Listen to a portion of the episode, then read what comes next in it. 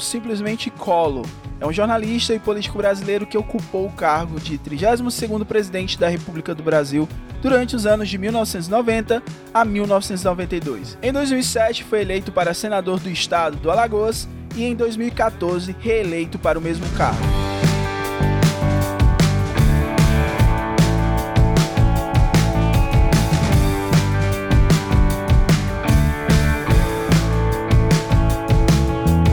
Está ouvindo o podcast História nos Stories e esse é o primeiro episódio da série Presidentes do Brasil. Siga o História nos Stories no Instagram para ficar por dentro de todas as novidades e conteúdos. Siga também um podcast no stream de sua preferência e faça parte desse projeto. Seja um mecena do História nos Stories. Caso tenha interesse em apoiar este projeto, acesse o apoia-se do História nos Stories. E vamos para o cast.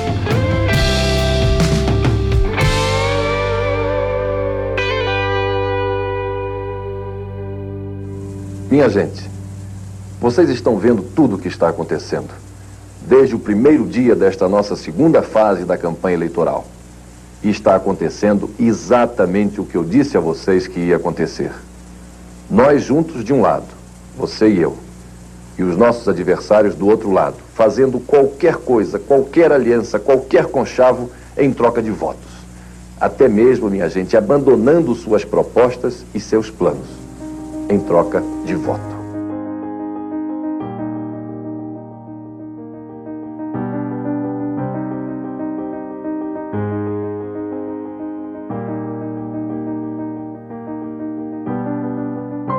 Político Arnon Afonso de Farias Melo e de Leda Collor, Fernando Afonso Collor de Melo nasceu no Rio de Janeiro, dia 12 de agosto de 1949. Cursou os estudos no Rio de Janeiro, entretanto, se formou em Ciências Econômicas pela Universidade Federal do Alagoas e em Economia pela Universidade de Brasília. Além disso, trabalhou no Jornal do Brasil, no Rio de Janeiro, e mais tarde foi diretor do Gazeta de Alagoas.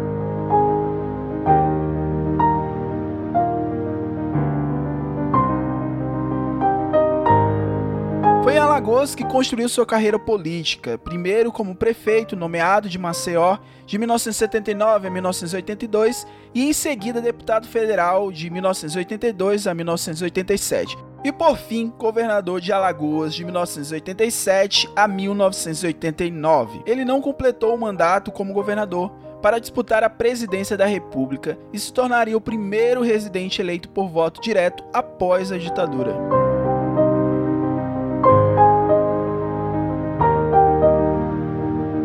Casou-se três vezes. Em 1975 com Elizabeth Júlia Monteiro, com quem teve dois filhos. Em 84 com Rosânio Bandrão Malta, que se tornaria a primeira dama do Brasil. E finalmente em 2006 com Caroline Medeiros, com quem teve duas filhas. No total teve cinco filhos, sendo que um deles nasceu da união com a sua ex-amante, Jucineide Braz da Silva, em 1980.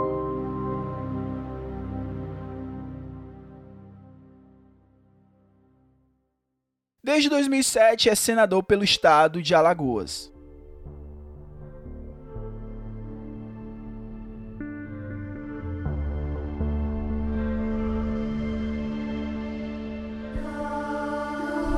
Após 21 anos de ditadura militar no Brasil, sem eleições diretas no país em 1989, os brasileiros puderam votar para presidente. Durante a campanha eleitoral, o Collor propôs o combate à inflação e à corrupção especialmente contra os marajás, funcionários públicos que recebiam altos salários.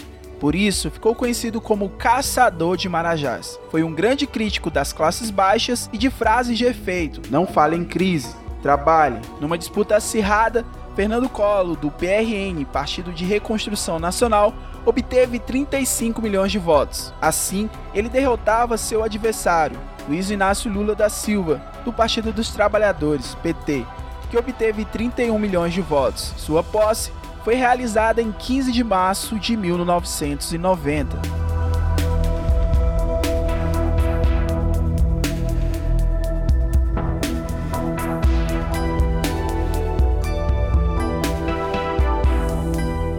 Prometo manter, defender e cumprir a Constituição, observar as leis, promover o bem geral e sustentar a união, a integridade, e a independência do Brasil.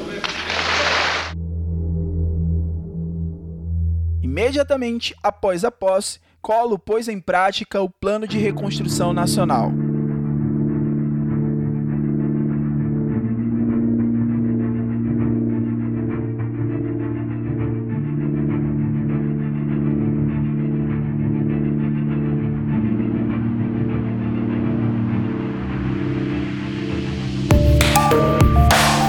Dividido em planos Collor 1 e 2. O plano consistia em confiscar as poupanças com o objetivo de conter a inflação no país e fortalecer a nova moeda, o Cruzeiro Novo. Esta medida gerou enorme descontentamento da população.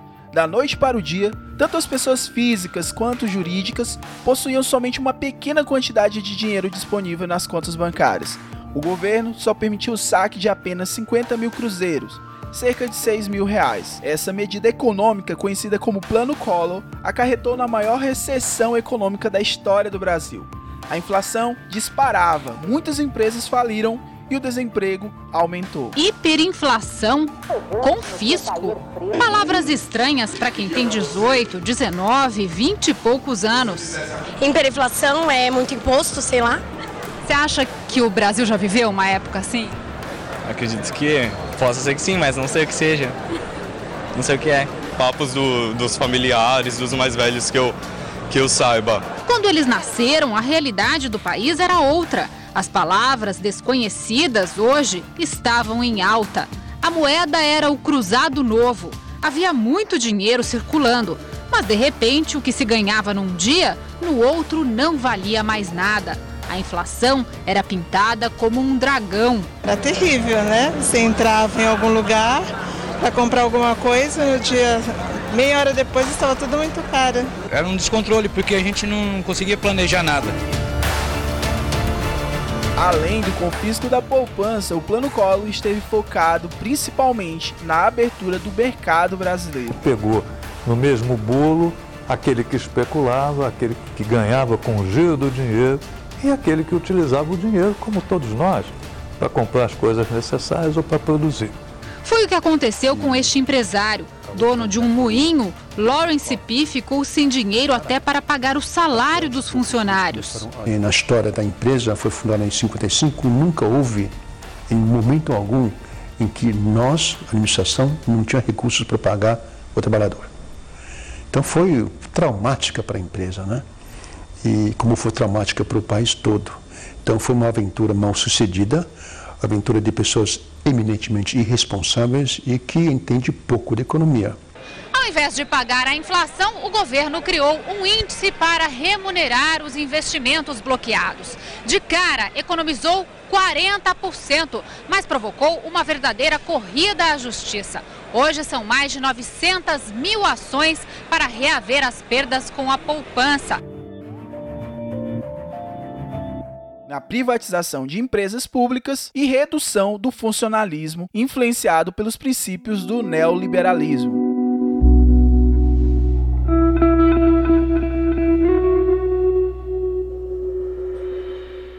Pouco tempo após a ascender ao poder é revelado o esquema de corrupção envolvendo o tesoureiro de sua campanha, Paulo César Farias, mais conhecido por PC Farias.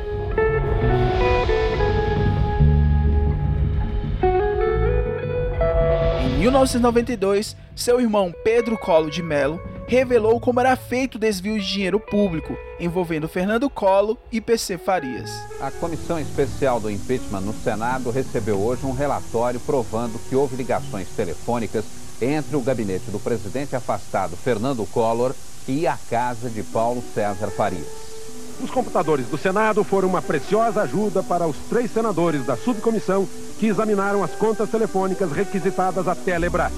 Eles fizeram os cruzamentos das ligações telefônicas de Paulo César Farias e de suas empresas em Maceió com os telefones da Casa da Dinda e do gabinete do presidente da República no Palácio do Planalto. Diante dos escândalos, foi aberta uma comissão parlamentar de inquérito, CPI, encarregada de investigar as ações do presidente Collor em 25 de junho de 1992. A CPI revelou o envolvimento de Collor e de sua família no chamado esquema PC Faria, onde grande quantidade de dinheiro público foi desviada envolvendo diversas formas de corrupção.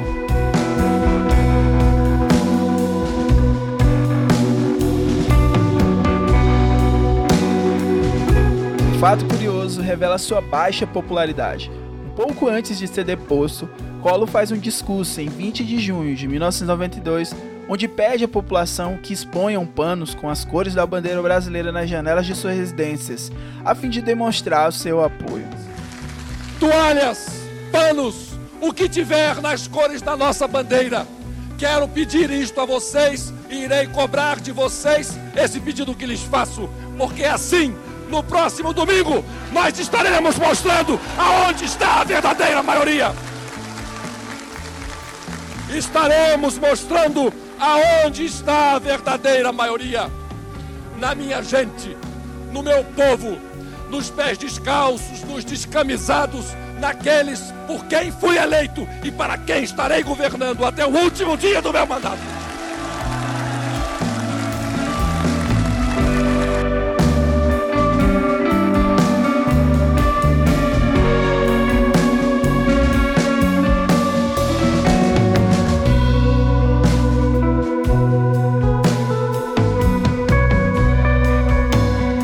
Reação da população revelaria sua situação crítica. No dia seguinte, as pessoas penduraram panos negros nas janelas e saíram às ruas vestidas de preto, como forma de repúdio e demonstração de luto. Mediante os gritos "Fora Collor", milhares de pessoas foram às ruas e pintaram os rostos como um verde e amarelo, exigindo o impeachment do presidente. Esse movimento ficou conhecido como os Caras Pintadas. Diante do movimento nas ruas e o crescente isolamento político do presidente, a Câmara aprova a abertura de processo de impeachment de Collor com apuração de 441 votos contra 38. A votação segue para o Senado, porém, com medo de perder seus direitos políticos, Collor renunciou ao cargo da presidência em 29 de dezembro de 1992. Por isso tudo, e pela minha fé em um Brasil justo e moderno, peço a Deus que me dê saúde, força Peço a Deus que me conceda a paciência, a humildade, a perseverança para vencer esta travessia e dela tirar lições que nos ajudem a construir o Brasil dos nossos sonhos. Senhoras e senhores, obrigado e boa noite.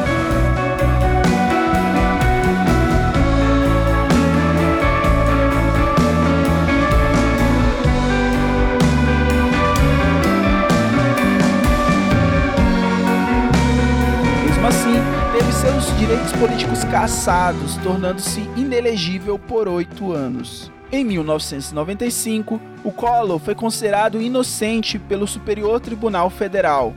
Livrou-se das acusações de corrupção passiva junto ao esquema PC, falsidade ideológica e crime de peculato, utilização de cargos públicos para o desvio de verbas. Após o impeachment, Collor e a primeira-dama mudaram-se para Miami. A presidência seria assumida pelo seu vice, Itamar Franco, em 2 de outubro de 1992. Por fim, o governo de Collor foi muito conturbado, marcado por diversos escândalos de corrupção, o que culminou na sua deposição.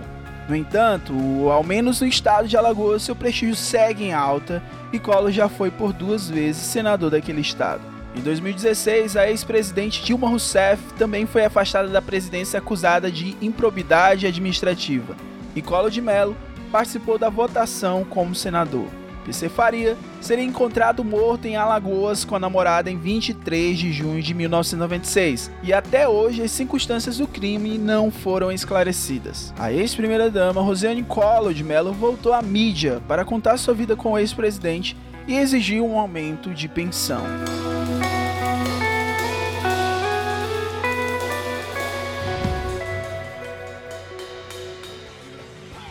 Você ouviu o podcast História nos Stories, esse primeiro episódio sobre a série Presidentes do Brasil. Se você gostou, compartilhe essa ideia, divulgue isso nas suas redes sociais porque ajuda bastante. Mais uma vez, muito obrigado. Muito obrigado até mais. por terem vindo. Uma grande satisfação de estar aqui em casa gravando o nosso disco. Valeu, molecada de Santos.